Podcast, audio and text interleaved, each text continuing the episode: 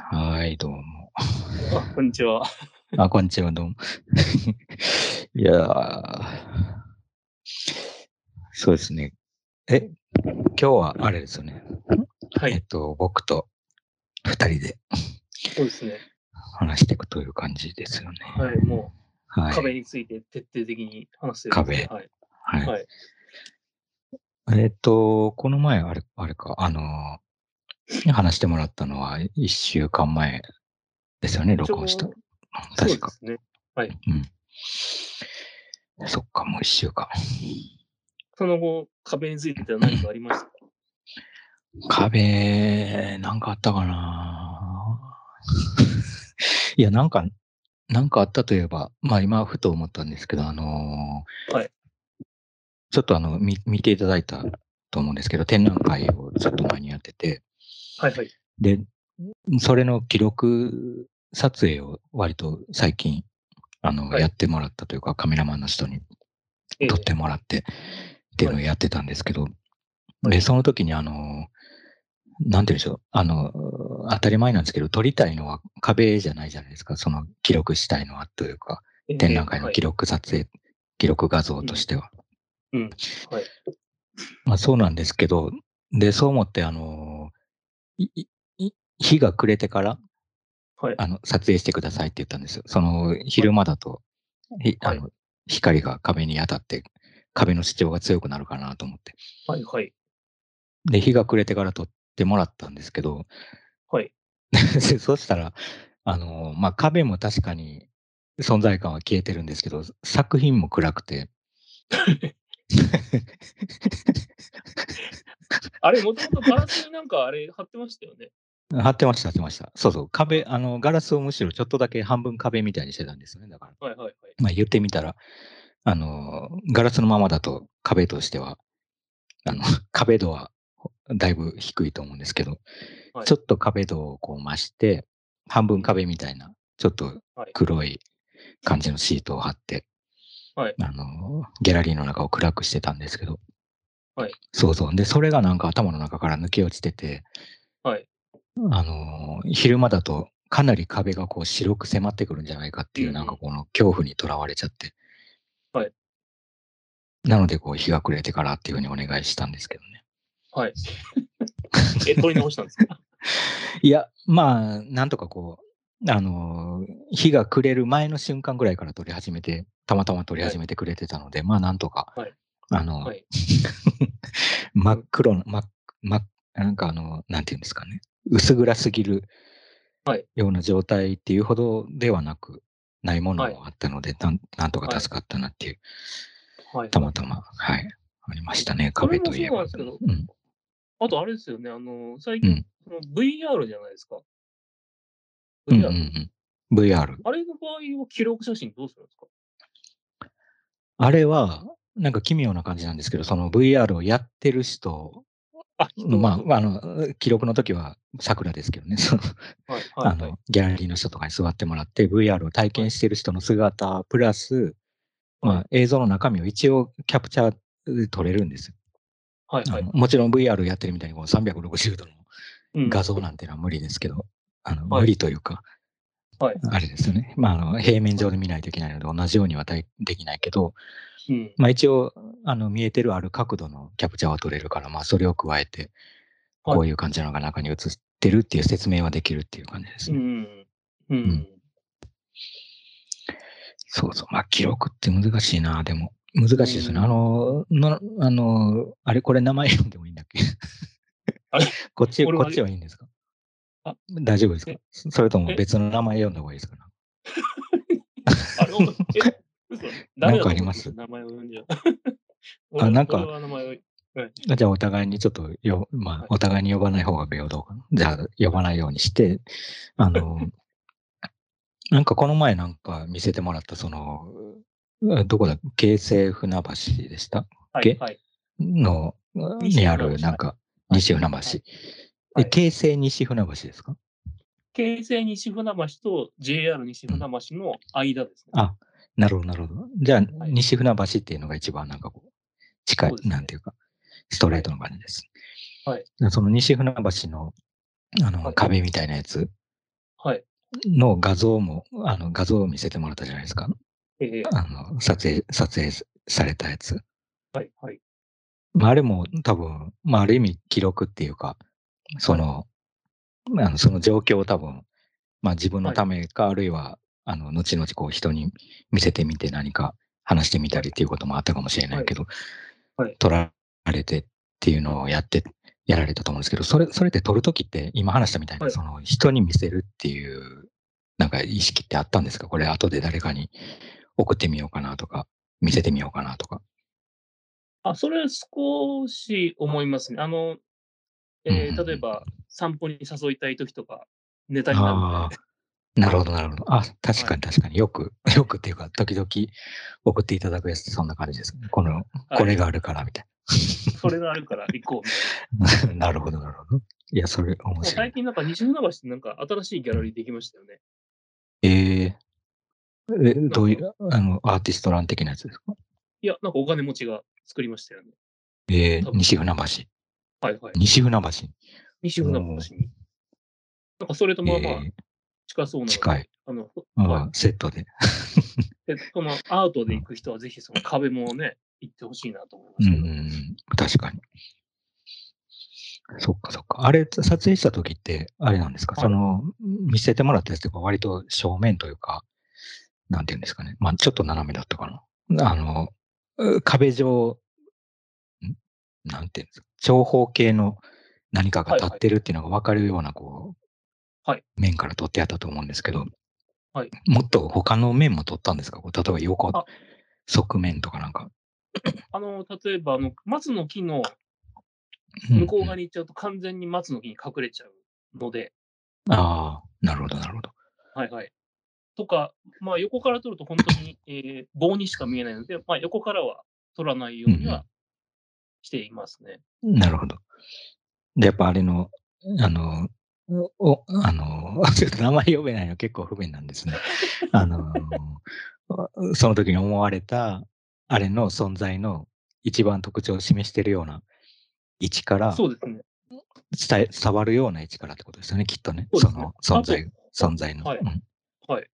なので、全然、えー壁なのか、オブジェなのかもわからない状況ではあったので、うんうんあの、初めて見た側から言うと、うん向こう側に何かあるんじゃないかと思って、向こう側に行って、なるほど。別に何もないので、その何もない側からも取って、結局どっち側から取っても壁なのか何なのかがわからないっていう疑問だけが残るという取り方になりましたね。ど。なるほど。あ、じゃあ、両側から撮ったんですかこの、そうですまあどっちが裏か表かわかんないけど、その、わかんないので、はい。最、まあ、裏表から撮ったんですね。そうですね。うん、かといって何の答えも出なかったので、確かにそれはもう、うん、なんか、うん、作品を撮るときの感触に近いのかもしれないというか、うん。なるほど。それを、あの、さっきおっしゃってたみたいな、その散歩に誘うときの、あの、何かこう、ヒントにしたりとか、呼び水みたいに使うっていうのは、それって作品を撮影した時もあるんですか？このさ、何かの作、品だと、あの、言われてみれば作品だと全くないですね。おーなるほど。それって何が違う、どういう、あれなんですか？何なんでしょうね。あの、うん俺だけが知ってる感があるみたいなところじゃないと、ああ、なるほど。あのーなんつうんでしょう。うん、誘う気にはならない。はいはいはい。なるほど、なるほど。確かに作品だと、まあ、一応見せるためになんかこう、展覧会か何かしらのそういうのが開催されてるから、まあね。普通に人を呼んでこう、見せてるっていう状態ですもんね。あの壁とかは、まあ、わざわざあの壁のホームページとかがあって、何何時から何時までとか書いてあって、なんか人を呼んでるような何か情報がどっかに公開されてるわけでもなく、そうですね。あとあれですね、うん作品を見たときって、作品の解釈を、じゃあ例えば一緒に見た人なり、同じものを見た人とするわけじゃないですか。あれの場合はうん、何なのかの議論なんですよね。作品なのかう、ん。オブ何なのかっていう、まあ、そっちの議論からなんですね。を、。はいはい、するときの方がはい、作品だったら例えばもうどっか有名な批評家が書いたとか、それ読めばいいじゃんとか、ヒントがまだあるかもしれない。はいはい。ああいうのの場合はもう何なのかわからないという議論なので、あの、何の前提もいらないというか、好きなことは言えばいいいはいはいし。。はいはい。なるほど。はいうんそっかそっか。でもまあ一応それでこう、何人かの人に実際見てもらって話すのが一番、あれですよね。はなあの、その存在についてこう、進め、話を進めるにはそうですね。スムーズというか、画像だけ見てもらってこういうのがあってって、まずその存在の説明をしないといけないですもんね。そうじゃないとその画像、そこが挟まっちゃいますもんね。一段階。うん。うん。そっかそっか。いや、結構なんかこの魅力的なっていうか、これ何なんだろうっていううん。ようなことを思思う、思い、思う、思いそうな画像を結構うん普段、時々送っていただくじゃないですか。はい。でこれ見に行きましょうよみたいな感じのやつとかって。あの壁、壁みたいな、はい。行きたいですね。壁みたいなはい。何かというか、はい。同じような、あのー惹かれ方をしますよね。なんか、ひはい引っ張られ方をするというか。はい。はい。うんうん。あの、ね、なんだろうな壁から少しずれてしまいますがね、遊具について今、ちょうど話してるところですよね。うん。そうですね。なんか最近、前からちょっと、あの、行きましょうよっていう話してるのは、なんか、どこか、どう、な、あの、なんか団地みたいなところの 近くにあるはい。遊具みたいな、なんでしょうね、あれ、物体、なん、んあれでも何なんですか？あれね、あの、遊具なんですか、一応。遊具なんですよ。あの滑り台の、タコの滑り台作ってる会社のはいはいはい。祖先の会社というか、のかなり古い会社なんですけど、うんうんがうん作ってるっぽいという。えタコ以ー前みたいなタコ以前、タコの前のプロトタイプがあれ、あの感じだった可能性がありりますね。はい。うん。でも確かになんか、はい。うん、うんうんああいうものに頭を乗っけりゃタコなんじゃないって言って、後からタコになったっああ、なるほどなるほど。じゃああれを作った後に、なんか見てるうちになんかちょっとタコっぽいねとタコっぽい。はないったかもしれないですよね。だということですよね。その、あ、もうホームページに書いてありますね。あ、そうなんだ。じゃあはいタコ、そっかそっか。んじゃあ自分たちが作ったやつを見てタコっぽいから、はい。あの、ってことですよね。その後タコの、タコにしていったタコというか。にしたろうみたいうな。ん。えー、それは面白いな。あれ、一見見ても全然、まあ言われてみたらタコ、まあ、タコっぽさもあるか、確かに。なんかまあ、有機的な感じですよね、すごくね。そうですよね。うんうん。そうそう、今話してるのはあれですよね。その送っていただいた画像のに映ってたはい、そうそういう、こなんか公園みたいなとこにある、広場かな広場みたいなとこにある、はい。うんまあ、何、何とも言われない、何、具体的にこれが何だとは言えないような形の遊はい具みたいなもの。で、結構子供が上に乗っかったりして、はい。なんか遊んでる様子が映ってたりはしてるけどっていう感じですよね。非常に危険なんですけどね、あれ。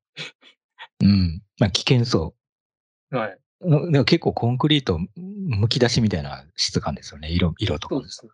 はい。うんまあ、ザラザラしてるので滑りはしないんですけど、うんうんうんまあ、普通の波の遊具から考えたら相当に危険。うん。うん。確かに。むしろなんかちょっと自然物に近いっていう、近づいちゃってるんですかね？その、そうですね山とか木とかで遊んでるの。に近いと思いますね、感触。うん。木に近い気がします。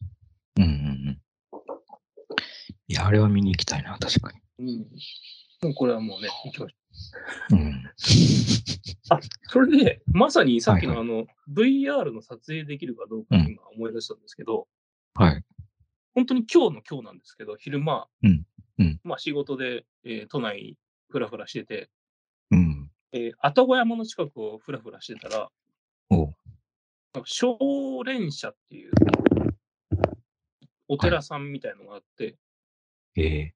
なんか異様すぎて怖くて入れなかったんですけど、帰ってきて調べたら、うん。その背後の、おえーえーなんつうんでしょう、崖にうん。洞窟が掘ってあって、うーん。2回入れると。え、月に2回入れるんですか？も入れる日があると。ので、はいはい今日は違ったので入れなかったんですが、う。うん。そう、気になる。気になるんですよね。それはまた気になる。えええ、何なんですか？そ、その、うん。普通にこっちから、通りから見ると、ただ崖があるだけというか、だけになってあその、あ穴は見えないですか？その、見えないね洞窟？の。お通りからは見えないです。ええので、まあ、本当に崖だけが見えて、うんうんうん。で、案内も何もなく、うんうん。多分もう昔の人は有名だから、そんな案内も何もなく、ここだよねって言って入ったんだと思うんですけど、はいはい。近近郊がある人は。うん昔のね、そまあ、はいちょっと常連みたいな。常連みたいな人は。うん。今じゃあもう全く何の看板も何もなく、ほまあネットで調べたらえーようやくちょっと出てきたんですけど、うんうん。え、それって、はい人口っていうか、そのお寺かなんかその、そその、その人たちが作ったんですか？その、あか手彫りっぽいですね。ああ、そのタイプ。昔ね、えー行ったことのある 行きましたね大船の洞窟、うんうんうん。あれと一緒で、完全手彫りで、ええ信仰のためっぽいですね。その、うんうんうんまあ、転送の時とかはまあ、いろいろ使ったんでしょうけどね、あれ、多うん分、航空母とかにも。うん。うんうん。そっか、信仰のための穴とか？あるんですね。あのーなんで、全全集とかだと中であの座禅しますもんね。うんうんうん。なるほど、なるほど。そっか、そっか。あの、だるま和尚的なやつですか？ら。はいはい。はい。民璧、なんでしたっけ ?8 年だか7年。うんうん。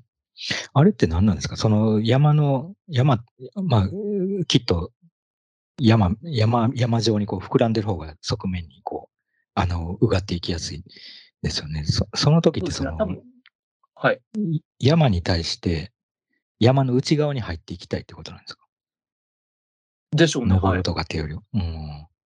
あのー本当に無意識を探りたいっていう勢いを感じますけどね。うんえでもできたら閉じられてた方がいいんですかね？そのもう、出てこれなくなっちゃうかもしれないけど、はい。できたらもう、外とのその、境目を閉じてほしいんですか、それって。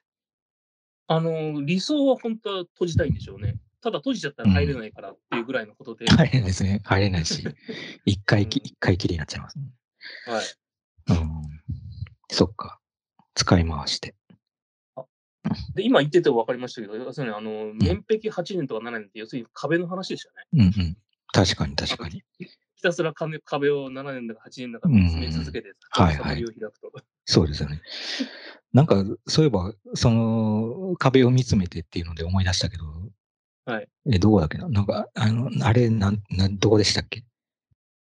ちょっとど忘れちゃったけど、福井県の、あの、前週の、あの、永平寺。なんか、そうそう、ええ、総本山みたいな、そうですよね、永平寺の。はいなんか修行してるお坊さんの何かを見たことあるけど、なんかあの、壁に向かって、はい。確かに座禅組んでってやってるけど、結構並んでやってるじゃないですか。なんか 10, 人はいはいはい10人から20人ぐらいがずらーっと並んでやってる。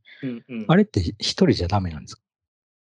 あのーなんであんなに並んでる？今あれはもう多分、言ったらあれ、資本主義に飲み込まれたわけじゃないですけど、なんか そうなんだ。後々の形そうなんだの気がしますけどね。うんえ、もう合理的だからってこと？その、はい同時にこうみんな並べてしまった方が、はい。もう場所も時間も節約できる。うんそうですよね。あの、ダルマーションの絵は完全に一人ですもんね。一人ですね。ずらーっとおな同じようなだるま和尚みたいな人は並んでないですよね。あかあの、絵か断筆でしたっけ？あの、うん、指が切れてるようなやつ。はいはいはい。あれ完全に一人ですもんね。一人ですね。うんそっか。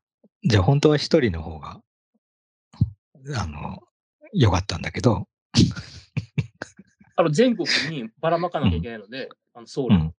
はいそのはい。ために集合そっか、させて、スピーディーな。大量生産して、はい。ばらまく。大量生産。僧侶の大量生産。はい。ああ、そっかそっか。いや、なんかあれ結構違和感あるな、確かに思ったんですよね。そのあれ、壁に、壁に並んで座禅もそうだし、全部はい。集団じゃないですか。なんかその修行の場面場面。はい。はい。で、なんか、なんだっけな。なんか冬に、冬かなんかに入る前に、こう、本格的な修行に入る前に、はいなんか問答、問答の時間みたいなのがあって、はい。で、その、あの、修行僧の代表みたいな人に、はい。いや、違うか。修行僧の代表じゃないかな。なんかちょっと、あの、あの、普通の修行僧の人よりは、身分が高いような人に、こう、質問みたいなものをしていくはい問答はいみたいなのをしていく時間があるんですけど、なんかそれもすごい、問答って言われてるけど、なんかもう決まってる文句みたいなのを言ってるような感じがして、うんあの、まあ、今の、その日本語では、あの、すぐに理解できないような言葉で問答してるっていうのもあるんですけど、はいはい。うん。ああいうのもやっぱり、なんか合理的にこう、まあ、ささっと本気で問答してたら、もうその問答だけでも2時間、3時間一人でかかって、あの、全然もう全員の問答してるともう5年ぐらい経っちゃうよみたいなのを、まあ、スピーディーにもう、どんどん問答っぽいこうやり取りを繰り返して大量生産するための、あれなんですかね、うんうん工場みたいな。あの、もう、なんうんでしょう。あうんの呼吸がセオリーになってるというか、なんか、最初から、出来レース、出来最初から、出来あうんのレ、あうんの呼吸みたいになってる。うん。要するにあれなんじゃないですか、あれ。あの、もう、ツリー上のそ組織だから、その組織に収まるための、ああ、うん、セリフを言うみたいな。そっかそっか。いや、結構もうちょっと見失ってる感じがしますよね。その壁に、壁のことに対してもそうだし。あれ、うん壁に向かってっていうのが本当は重要なはずなんだけど、そうなんか見てると壁よりなんか隣に並んでる人数の方が気になりそうな。気がどうしてもしちゃうっていうか、壁に囲まれてたりとか、まあ壁と一人だったら壁に向き合わざるを得ないみたいな状況をうんまあ自ら作ってっていう感じがするけど、うん。どう考えてもそれ、まあ呼吸してる限りは20人並んでたらやっぱ20人分の呼吸がそこにこう流れてるって思うと、やっまあ壁より隣の人が気になりがちなのかなって気がしちゃいますよね、ちょっと。そそれ集合した時のみんなのうん意見を合わせなきゃという、なんつうんでしょう、無意識のなんか束縛がかかってるというか、なんかそんな感じがしますよね。うんうんうん。なるほど、なるほど。僕は仲間外れにはなりたくないとかいろいろ考えて そっか。そういう同調圧力みたいな。絶対ありますよね。うんそれってやっぱ、こう、座禅組んで壁に向き合ってる20人の中で、一人が、例えばもう全然違うホットケーキ食べたいなとかう考えてたら、その残りの19人、19人、9人は、ちょっとお前ちょっとやめとけよ、それはと。その今雑念をこう、あの、一人足の乱れたら、ダメじゃないかっていう圧力はあるんですかやっぱ。あの、僕今話聞いた感触で言うと、そのうん。一人で考えてる人の方の、あの、んえー自家発電のうん孤独みたいな。違う。うん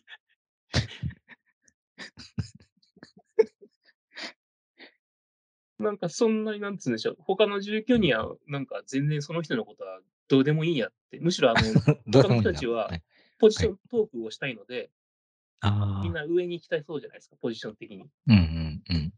なので、逆にそういうふうに一人違うこと考えてるやつがいたら、あいつはダメだっつって、こう、あ下に見ることができそうな気がしますよね。なるほど、なるほど。ざまあ見ろみたいな。ざまあまあ一人も、うん。そっかそっか。結構意地悪な。い絶対、いや、絶対あれ階級社会ですよね、あれ。や、まあ階級社会ですよね。本来なんかあそこに階級があるのが、なんか意味あんのかな？僧侶の中での階級っていうのは。まあ、うあの、建前としてはあれですよね。上に行くほどうん。修行をこう積んで、うん。何うんかこう、あの、悟りに近いというか、はいっていう設定ですよね、きっとね。そうですよね。うん。今って本気でやってる人いるんですか？あのー昔一人僧侶に知り合いましたけど、うん。普段全然普通の仕事してて、うんうん。でも一応僧侶の、えー地方の方に任せられてお寺をあって、数ヶ月に一回そこに掃除しに行くとかいう知り合いいましたけど、へえ。全然普通に働いててあーそういうのありなんだ。全然あるみたいですね。ああ。いや、ちょっと、まあ、いいですねって言っていいのかわかんないけど。なんつうの月に一回掃除しに行って。うん。さっき永平寺的に言うと、本当に、えなな何種でしたっけ？あれその全国に散らばってるので、宗派の寺が。うんうんうん。本当に誰も管理してくれないようなお寺が結構あるみたいで、ありそう。数ヶ月に、はい、一度でもそうやって来てくれるというだけでももうたす、地元の人たちとしては助かるうんうんうん。やっぱあれなんるですかね。例えば奈良県とか京都府って、まあ、お寺がいっぱいあるじゃないですか。はいはい。まあ、いっぱいある上に、まあ言っても、あの、割と人が来るというか、うんそれなりにこう、あの、なんていうんですか、集客してるっていうか、はい。そういうお寺が、まあ、そういうのだけじゃないけど、割とえ割合としては、あの、はい。他の県より多いと思うんですけど、ーえ。ーまあ、やっぱお寺の中にもあれなんですかね、じゃあ、その、なんかいい、んあの、美味しいお寺と、美味しくないお寺があって、美味しいお寺は、うん。はい。なんか競争率が高いみたいあると思いますね。その僕が行ったお寺なんて、本当静岡のお茶畑の真ん中にあるところで、な。うん観光客はもちろんゼロで、うん。うーん。本当地元の人たちの、うんんうんお墓があるとかいうだけのことで、うんうんうん。いや、最近どっかの寺、うんうん。どうぞ、はいもちろん、はい。えですか？どっかの寺で、どっかの、どっかの寺が、はいあの、廃、廃寺、なんていうんですか？廃寺っていうの？廃、はい、はい。廃寺っていうんです。かはい。あはい。の、亡くなっちゃうっていうニュースが。何かで見て、そまあ言ってもあれなんですよ。あの、なんていうんですかね、その歴史上の説明としては割とキャッチーな説明ができるお寺で、そのうん。織田信長の奥さん、あの、側室の人の、はい。あの、実家の、あの、実家というか、その家の人たちが管理してきた家で、まあその家だって大名だった人たちの家だから、割と大きな、あれだったと思うんですけど、でも最近やっぱ維持できなくなってきて、はい。あの、もう、やめるみたいなうんニュースを見て、ああいうのってやっぱなんか経営手腕みたいなのあのーあるんですかね。あれ、今日いた、例えば、あの、愛宕山周辺とかって、のお寺って、実はみんなうん。ビルとかやってると思うんですけど、あのビルの1階にあるお寺とかいっぱいありますかああ、はいはい、ありますね。めちゃくちゃ経営手腕あるなって。思いますけどね。経営手腕これめちゃくちゃ経営してるなっていうのはありますよね。経営してるなっていうのありますよね。うん。経営しててもいいんですかね？やっぱなんかそのお寺に巻いてくる人にしてみたら、なんかいかにも経営してんなこれっていう感じだと、ちょっと、あの、幻滅みたいなことってないんですかねやっぱ、あの、頼もしいんですかねやっぱ。経営してるなっていう感じ。えあの、一回絶対引っかかりますよね。あ、経営してんなってところがね。一回引っかかっ引っかかりますよね。うん。はい。本人の思想が試されるんですかね。ああ。そっか。いや、奈良県とか結構その辺考えさせられるところがあるっていうか、ええまあ、奈良県の中でも、あのー集客ができてそうな地域と、はい。まあ、それとはちょっと違うような地域がやっぱりある,、うんある中でうん。見ていくと、うんまあ、やっぱり経営してんなっていう、まあ、一番でか、でかそう、でか、でかめのところほどやっぱまあ経営してるなどが、まあ、それなりに出てくるっていうのはもちろんはい。あるとは思うんですけど、はい。でなんかその経営の、なんていうんですかね、年季の入った経営を感じる時もあるっていうか、これも1000年前から経営してんなみたいな、うんうんうん。500年前からの経営を感じたりとかする時があるっていうか、その近代的な経営じゃなくて、はい。はい。はい。はい。うん。それはそれでちょっと感慨深いっていうのちょっとありますけどね。うん。うん。昔、あの、長谷寺行った時なんか、あれ、本当にあの、参道に、は旗小屋さんっていうんですかね、現役のまでいっぱいあったりとかして、ありますねあ。の、まあ、いやらしい経営じゃなくて、昔からの経済圏が残ったまま今に至るみたいな。感じはしましたね、長谷寺。確かに。長谷寺は確かに。ちょっと他のとこうんはい。見にくいけど、あそこ、ね、僕もそんなならちゃんと行ったことないですけど、一番、なんか昔の経済圏のまま、ああ、こうやって寺が回ってるんだなという感じはしましたけどね。なんか奈良で、ちょっとまあ話かなりずれちゃうんですけど、奈良の話してたからあれなんですけど、はい。なんか奈良県に時々、あの、行くと、行くとっていうか、まあ、僕の実家が奈良県にあるから、時々帰るんですけど、はい。はい。帰った時に思うのは、まあ、やっぱり山に囲まれてるっていうのをすごい、あの、感じるというか、まあ、もう視覚的にもう完全に山がどこに行ったって見えてるっていうはい、はい。感じの状況で、で、東京に来た時に、初めて東京に来た時にええ。思ったのが、その、い山が見えないところがあるっていうか、うん。はい、はい。まあ今となってはまあ別にね、はい。あの、そういうところが、いや、あの、いろんなところにあるっていうのはわかるんですけど、最初はそれが結構、あの、ショックというか、なんか違和感があって、うん。どうですか？なんか、あの、ご自分のこう暮らしてきた場所からすると、はい。その山に囲まれてるっていうのは、どうなんですかね？なんか、逆に奇妙な感じがしたりとかっていうことってあるんですか？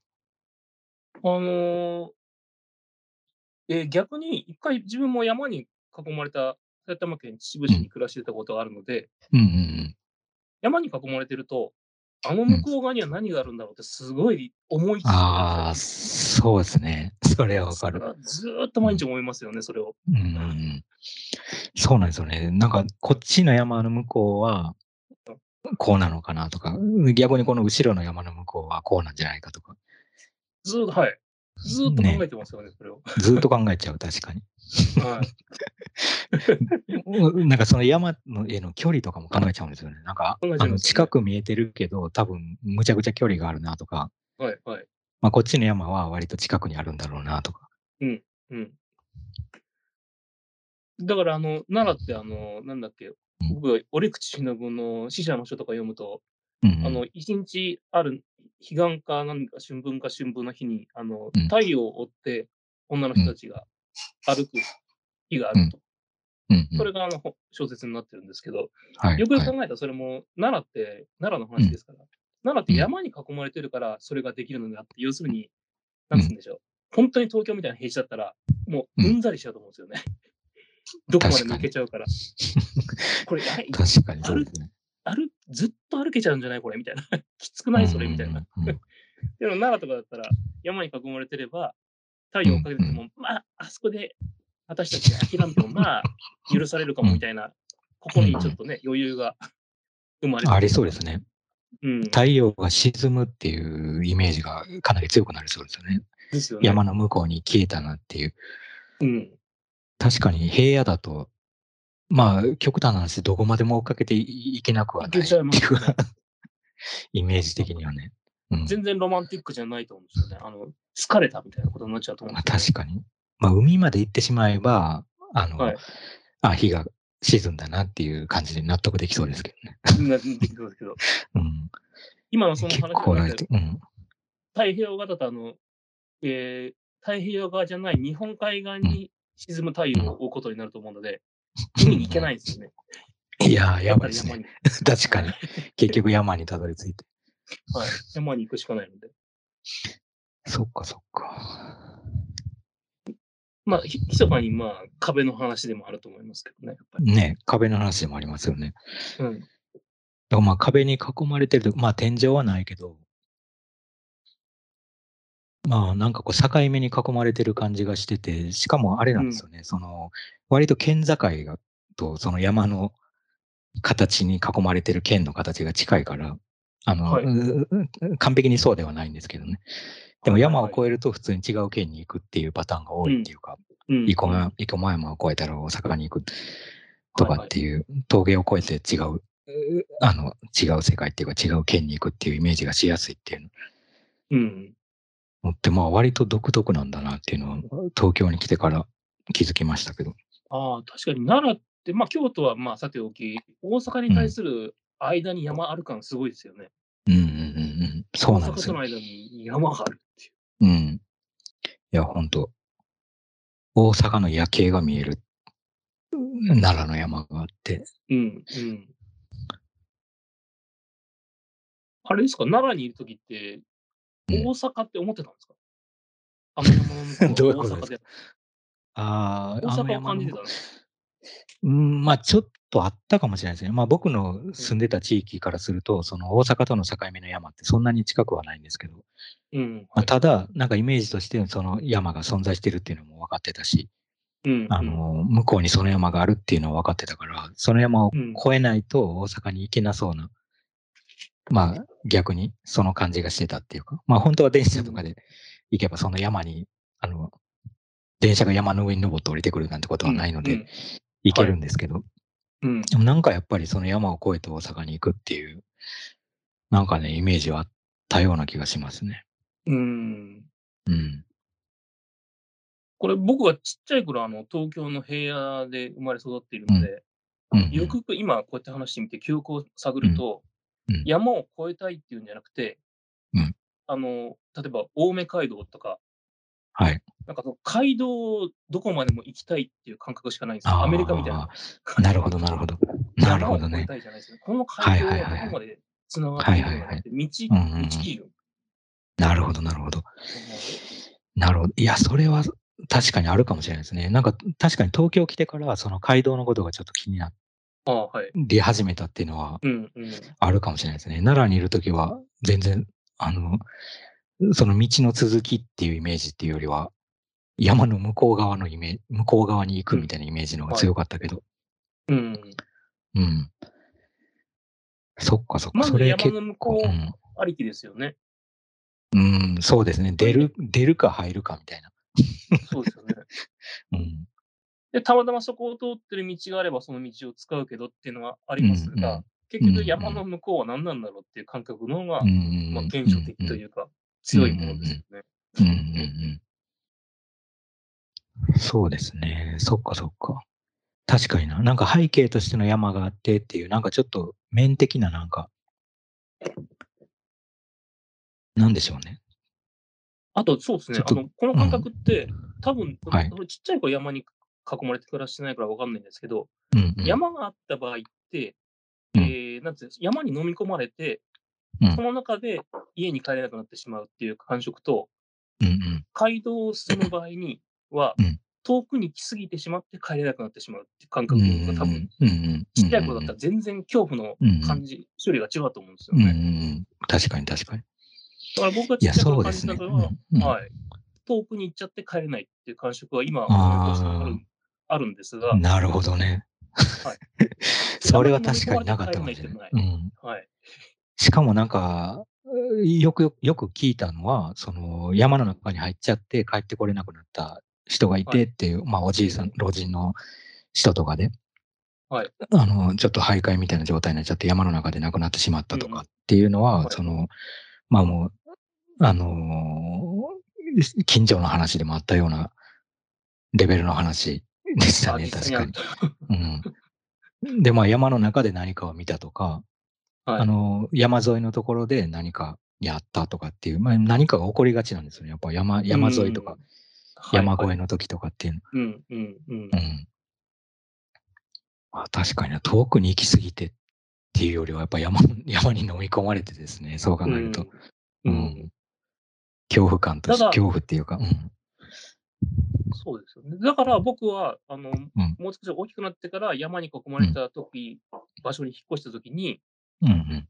僕はあの新参者だったので、山への恐怖が全くなかったので、うんうんうんひたすらあの山に登ろう登ろうと言って、誘いまくってたのは、この新しくその場所に引っ越してきた僕で、地元の人間は全く興味を持ってなかったんですよね。ええ面白いですね、それは。うん、全くなかったですよ、うん地元の人間。え、嘘っていうぐらい。そっかそっか。いや、確かにないかもしれないな。その、山、山では何かが起こるっていう、何かそういう 雰囲気っていうか、あ何かがあったような気がするな。消えてく、なんか、まあ話としてはなんか山行って楽しかったわっていう話っていうよりは、子供の時にはい聞かされるのってやっぱり山って楽しいよっていう話よりは、はい山に行って迷った人の話とか、山で亡くなった人の話の方が多いっていうの。まあ、その意識はやっぱりその時にできちゃうのかな。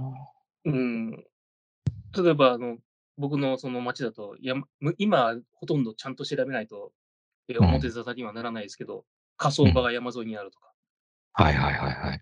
今はもうちょっとわかんなくなっちゃってますけど。うんうん。で確かに、そうですねさっき言ったように、山沿いで何かあると。うん。いや、だってちょ、ちょっと前っていうか、まあ、だいぶ前だけど、奈良県のある地域だと、その、山の中に、その、棺桶みたいなのを、一旦置いといて、みたいな、はい 風習もあった、はいはい。あったって聞いたけど、でも僕実際にそれ見たと思うんですよね。その、嘘虫を取りに山の中に入った時に、嘘あの、すごく近所じゃないんですけど、ちょっと遠出した時に、はい。たまたま山の中に入って、はい探検してた時に、それ、なんかこう、まだま、丸い、なんかあの、江戸時代みたいなやつ、はいはいはい樽みたいな。はいはい。あれがなんか何個、なんか2個ぐらい置いてあって、で、それ、棺桶だったんじゃないかな。え？そうです、そうです。座った姿勢で入る、あの、なんかよく、江戸時代みたいなやつ。ああ、なるほど。うん。あれ、未だに棺桶だったんじゃないかと思ってるんですけどね。あの、要するに焼いてないってことですかね。うんうん。まあ見なかったけど、なんかは。あ、でもそうなんでしょうね、きっと。うん。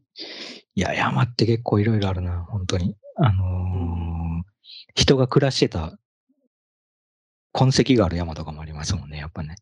その未開の山だけじゃなくて、なん結構奈良県ってそんなにこう、あの、険しい山ももちろん県境にはあるんですけど、はいちょっと低めの山にもこう、その前にこう、二重三重に囲まれてるみたいな感じでうん。あるから、人がくその上で暮らしてたりとかっていう山もあると、ちょっと生活感が残ってたりとかっていう、うん。遺跡が残ってたりね、うん。っていうのがあると、まあ、どんどんそこになんか話が加わってっていうこと、あるかもしれないけど。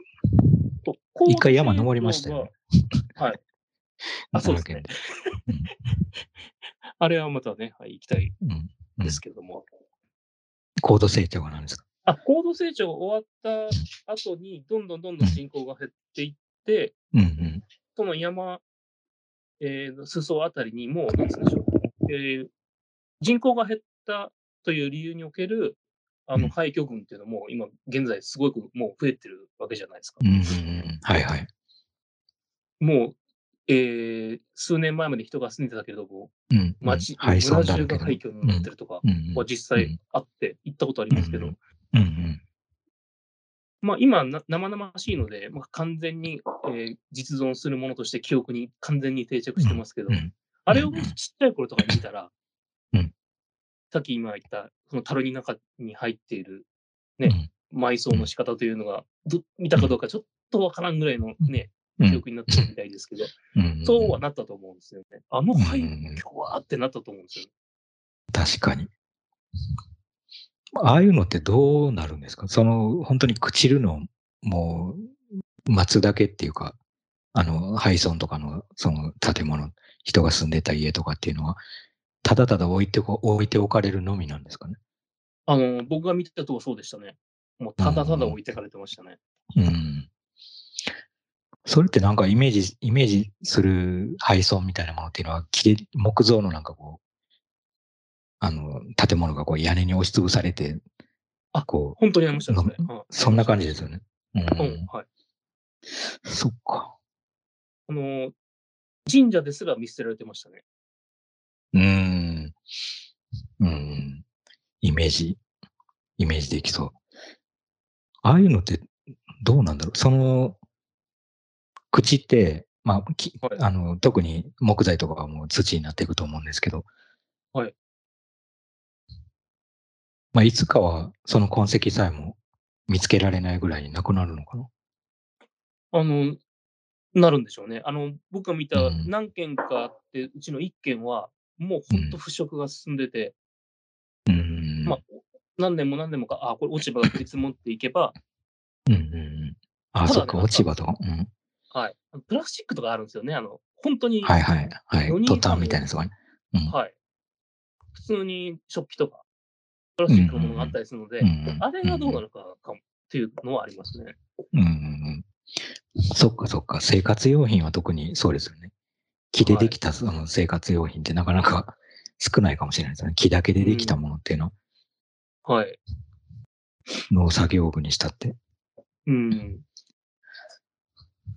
まあ、あと、東京のね、東京じゃなくてもどこでもですけど、あの縄文土器とか普通に出てくるうん。じゃないですか。うんだからまあ、それと同じノリで、なんそっかそっか跡として普通にはいはい 解釈されていくのかな、みたいなことは。思うんうんっちゃいますよね。うんうんうん。そうするとあれですよね、今のこのあの状況のままどんどん全てが遺跡になっていくと、今発見されてる縄文時代とかの遺跡ってこうポツンポツンってまあ言っても、あの遺跡に名前が付けれるぐらいのこえう数っていうか、はい、ポツンポツンと存在してる感じですけど、はい。今のこの状態とか、まあその高度成長期にどんどん、あの、から今現在にかけて消えていってる廃村村とかが遺跡になっていくとしたら、もう名付ける、名付けてられないぐらいのもう量の遺跡が大量にもう、まあ残っていくというか、存在するような状態のうん。時代があるってことですよね、きっとね。うん。なんつうんでしょう、全然考古学的にはなんか、なんか、うん資料価値が少ないみたいなことにな っちゃいそうですよね。あっちにもそこにもあるよと。うん、貴重。そっか。いやー、どうですか、この話を。いや、もう完全に壁の話ですよね。ね完全に壁の話ですよね、もうんう。本当に。山と壁の話か。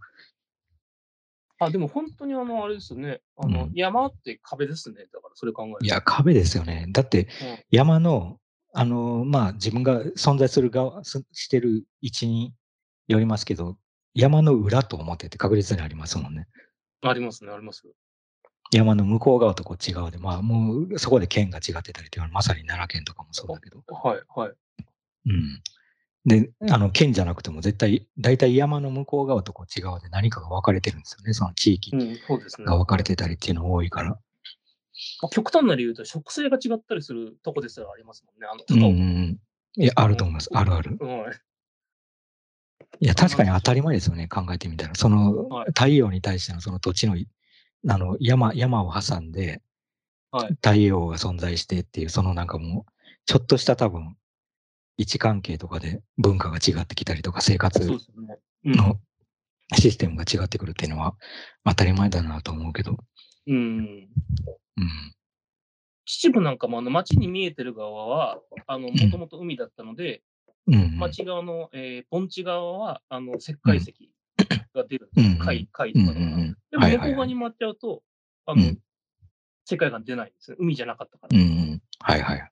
うん。もうそれぐらいに見えてる範囲は海だったから。うんうん。いや、確かにな。はい。大体だから日本列島自体がそうですよね。だから、その日本海側と太平洋側っていうのは、まあ、その、もちろん面してる海の名前が、あの、名前で分けられてるみたいに見えつつも、実はまあ、真ん中にこういろんな山脈とか山があって、で、大体それを越えないとどっち側にも行けないっていうような状態が。があってて、まあ壁に隔てられてるっていう。うん。なんかけどこだっけな？なんか福井、ん？福井だっけ？違うか。なんかどっかの、あのー大名が、はい。あの、ちす1500年代だと思うんですけど、その、日本アルプスを越えて、徒歩で越えて、はい。その、静岡県ぐらいのとこにいる徳川家康に助けを求めようと、はい。はい。あの、はい山越えをしたっていう伝説、まあ、はい。さらさ越えみたいな言われ方してた気がするけど、いあの、まあ、それは伝説に過ぎないから、本当にやったかどうかわかんないんですけど、えうん。なんかやっぱそれぐらいあのなんかこう、はい。日本海側と太平洋側のなんかこう、それが伝説になっちゃうぐらいの、まあ単純ならそれ距離の問題じゃないですよね、きっとね。なんかそのあ山をはい越えてるっていう、壁を越えてるっていうことの驚きっていうか、インパクトみたいなのってある気が、する。はい、石川から、富山から、うん太平洋側にこう、あの、電車であの辺をね、ふらふらふらしたことあるので分かるけど、はいはいはいコッサマグナとか、はいはい。シャレになんないんですよね。いや、シャレになんないですね。その今でもですよね。今でもシャレになんない電車30キロでしか出さないとか、うんうんうん。あの、岩が落ちてる場合があるらしくて、はいはい。糸魚川のとこ行くやつって、あの、30キロで行かないと、もし岩が落ちてる場合に止まれないのでう、んうんうんうんすっごいゆっくり行って、行くぐらいに、すっごい V 字がすごくて、うん。うんうん。じゃあ、あれを人間が超えるってなったら、無理でしょみたいな。いやー、やばいですよ。壁越えですよね、だからやっぱ。壁、うんもう壁も壁ですよね、あれ。壁ですね。はい。あ、そっか、やっぱ壁を越えるっていうのは、まあ、伝説になるきレベルの困難っていうか。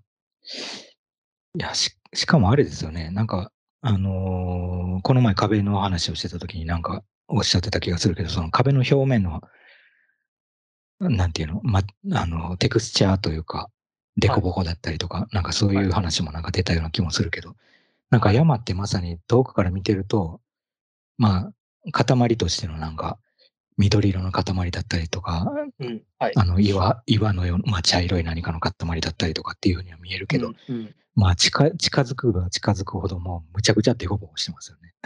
うん、そうです、デコボコどころじゃないけど。デコボコどころで歩けないっていう。うん、歩けない。だから本当いかに山と、山が見るものだったかって、視覚概念うん、うん。として、本当にうん。壁ですよね。視覚急概念。うん。いや、だから、もうそそ あの近づかなくてもかなり影響を与えてるんでしょうね。その、実際に登るとか登らないとかっていうことを以前に、視覚に入ってるだけでむちゃくちゃ人に影響を与えてるっていうか、その壁が。壁っていうか山っていうか。うんあの、単純に、はい、山があると、思い、うん思いが反響するというか、うんうんうん。あの、結局、そうですね答えは出続けるんですよね。目の前に見えてるから。要するに見えてるという答えは出し続けることができるんですけど、うんうんうん。実はその見えてるという答えは、答えを出せば出すほどに、その向こう側にある見えてないもののことをうんうん。はいはいはい。してるので、はいはい。そうですね。それが分かってるんですよね。だから、いや向こうがあるのは分かってるけど、はい。まあ、永久にその山が続いてて、この自分が穴の中にいると思ってないですもんね。盆地にいる人うん、壁の向こう側の存在のことは分かってるけど、っていう感じですよね。うんうん。だからあの、ワークショップの話に戻ると、やっぱり壁を見てたときに、実はわ我々全部何か棚上げにしてたはずなんですよ、じゃあやっぱり。はいはい。なるほど。棚上げにしてた。まあ、棚上げにしてましたね、多分ね。あれは確かに。棚上げにしてたからこそ壁って言えてたんでしょうね、でも。そうですよね。じゃあん何棚上げにしたんだっていう感じですけど。何棚上げにしてたんでしょう。つ まあ、少なくとも画像化することであれを壁化してたっていうのはあると思うんですよね、こう切り取って。はいはいはい。だから画像に映ってないところはまずは一つ棚上げされてるのと、うんうん。はい。だから実はまあ二重に棚上げになってるっていうか、その壁の向こうプラス、かはい画像の外側、うん。だから二つの外側が棚上げにまずなってた、うん。なってることで、あれが壁の画像として届いてたっていうのはありそうですよね。ああ、じゃあ本当にあの、あれですね、永平寺の並んで壁見つめてる 確かに。なんかあの時、全員で、ね、まさに何人かいたし、その、一人で、だって壁の画像を撮って、一人で眺めてたわけじゃないですもんね。そうですね、そうですね。ね、みんなで共有して、その壁の画像について、ああだのこうだのっていう話をしたけど、はい。そっか、永平寺状態ですね。だか永平寺状態ですよね。ら。うん。修行としてはちょっとだから、あのーもう一回それぞれの人がやってみないと。そうですね。ね、一回一人になれという感じですよね。ね、一人になってからもう一回やらないとダメですね。そうですね。まあ、ダメ、ダメかわかんないけど。いや、そっか。いや、壁の話は結構なんか広がりがあって尽きないな。そうですよね。うん。だから、あの、えーさっき言った洞窟がじゃあ壁なのかっていうことはやっぱりすごうんい思いますし、確かに。壁、そっか。だから洞窟は山に穴が開いてるから、まあ言ってみたら壁に穴を開けてるんだけど、その壁の中に入ることでまたな壁を周りに作っちゃってますよね、その人。そうですよね。だから今までの話で言うと向こう側に向かってるはずなんですけど、ちゃんとうん向こう側を見れるように。うんうん。でも逆に向こう側から遠くもなってるし。え、それって例えば、あの、多分なんかさっき教えてもらったところっていうのは、どこかで行き止まってるんですよね、こう。山を突き抜けてどっかに行くわけじゃなくて、行き止まってるんですよね。それがもしなんかトンネルみたいにこう、突き抜けてたらどうなんですか？突き抜けてっちゃったら、あのうん、切り通しになっちゃうんですかね。あの切 あ、りなるほどト。ンネル。あ、え、それはもう壁の中の穴になっちゃって、あの、壁を、壁を作り続けてるような状況じゃなくなっちゃうってことですよね、きっとね。そうですね。もうただの壁に開いてる穴になっちゃうって。そうですね。そうですね。うん。そっか、突き抜けるか。壁を突き抜けるっていうのはちょっとなんか、うんあの、頭になかったですよね。この前のうん。ワークショップ。プの時もそうだけど、その、まさに家の壁を取ってもらってたから、い家の壁に穴が開いてるとすると、まあ、窓が穴といえば穴だけど、うん窓の写真を送ると壁の画像ということにはならないから、はい。そうすると、そっかそっか。壁に洞穴を開ける窟に多。分入るときって、その突き抜けたいっていう、すごいポテンシャル高いっていうか、ねうんテンション上がってる感じは あると思うんですよね。向こう確かにみたいな。それ途中で止めるってでも、あの、どうなんですか？い結果的に、うんあの、なんでしょう、あの、内にこもっちゃうっていう意味では、うん、あのただ外から壁を見てるより、さらに強度の高い環境を得ることになるので、なるほどね。だからもう壁になってる感じですかね。だから自分が。あ 壁と一体化しちゃってるっていう。イコール壁の壁中に入って。うん。あ、確かに、イコーそうかル壁壁になるを高めうるために入ってくるかもしれないですね。確かに確かに。だからあの壁に向き合ってる修行もそうですよね。だからまあ、だあれは壁と同じような状態に なりたいわけじゃないかもしれないけど、まあ壁と同じ状態になれたら、だいぶなんか良さそうな感じしますよね。すごい革命的ちょっと勝手なあれですけど。うん。いや、でも本当そうかもしれないですね。そっか。だから鏡になるっていうか、まあ壁、壁にとっての鏡みたいな状態になって、うん。自分が、自分も壁みたいになった時に、はい。だから20人並んでるっていうのは、まあ、長い壁になれたらいいですよね。途中でただホットケーキのことを考えてる人とかいると、そこの壁が崩れちゃうから、そうですね。ちょっと長い壁にはなれないですよね。うんうん。うん。あの、本当は隠してほしい向こう側が見えてしまい、全然ゲスな世界だったみたいなうん。ホットケーキが見えてしまう、向こう側。見えてしまう。はいうん。いや、そっかそっか。いや、なんかいろんなところに繋がっちゃって。山田の修行だの、洞窟だのという。いや、でも壁になればいいんだと思うと、すごいあの気分が楽になりますね。いや、楽になりましたね。なんかちょっとう。ん、自分が壁になればいいんだと。うん、壁になればいい。だからまあ、ちょっと目標としてはイメージしやすいですよね、そっちの方し。やすいですね。漠然となんかこう、無無にとかやってるよりは、はい壁になろうっていう方がイメージしやすい気がする。そうですよね。なんか恥ずかしいことしてて、見られてても、まあ、これ壁だもうんん、みたいな。壁だから。うん。だって壁だからってことで。うん 見るもよし。あの、教えてもらったあの、西船橋の壁みたいなものの前で、あれになろうとして、こう、座禅組んでてもいいんですかね？あ、僕その いいと思いますよ。あれも。いいんですか？あれも。いいと思うっていうか、もうや、いや、んやって、やった方がいいんじゃないですかね、あれ。やった方がいいですよね。おすすめっていうか。うん。はい。味わい方としては。はい。あの、簡単に向こう側にも行けますし、はい。うんうんあ。そういうもんなんですかね？その鑑賞ってそういうもんなんですか？鑑賞体験、ちょっとそれにち近いんですか？あのー、鑑賞ってなると、これまた、えー、鑑賞か。ちょっと違いそうですよね。ちょっと違いますね。対象、対象とこう同化するってことじゃないですもんね、鑑賞っていううん、多分。鑑賞、うん。確かに逆にさっきのホットケーキ作ってる人かもしれないとか思っちゃいますし。確かに確かに。それ両方じゃないですか。だから、その、その、うん行ったり来たりできないとダメなのかもしれないですよね。だから、ホットケーキ塗ったりとか、壁になったりっていうのを、こう、はい繰り返せないと、多分、繰り返せたら一番楽しそうですよね。そうですね。うん。あの、永遠的にはダメなんですけど、うん鑑賞という意味で言うと、ホットケーキのこと考えててもいいかなとうん確かに確かに。思います。いや、それはそうですね。永遠史的にはダメですけどね。ダメですけど。うんうん。いや、そっか。これまた、あの、たまに話したいですね。そうですね。あの、うん。あの、またいろいろね、あの、見て、話せれば、ねうん。まあ、また見に行きましょう、いろんな壁。行きましょう。洞すべ窟。てを壁と言ってしまうけど。うん、はい。でも3.11を洞窟結構閉鎖されてるんですよね。ああ、そうなんだ。危ないってことで。よはい。読売ランドにあったやつも今閉鎖されちゃってて、ええ多分3.11とかあの辺のせいなんですよ。うんうんうんうん。そっかそっか。なので非常に洞窟的には今、ね、苦難の時を迎えてるんですけど。なるほど。洞窟的には。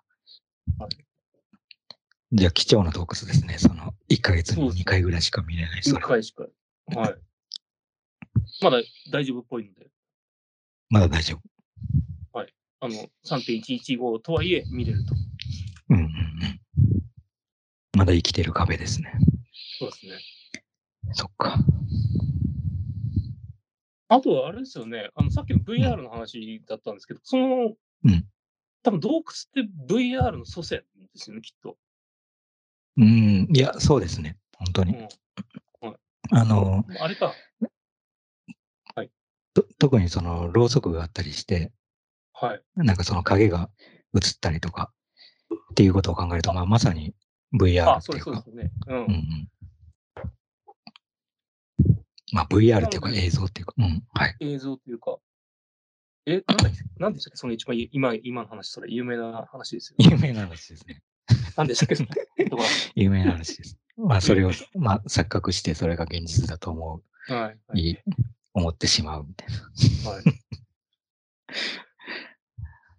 だからみんな、だから、今でこそあれですけど、みんなそのむ当時昔はそこの前を歩くたびに、みんなうん VR 的な脳みその働かせ方をして、はいはい。それってあれなんですか？はい。例えばその、まあ、例えばろうそくがあって影が揺れてて、それを見てはい。っていう人がいるのに加えて、はいあの、その時に壁を見てる人もいるかもしれないですよね。そのろうそくで影ができて、なんか動いてるかもしれないけど、その動いてる影がう映ってる、あの、揺れてるか壁を見てる人もいるかもしれないですよね。その揺れてる影じゃなくて。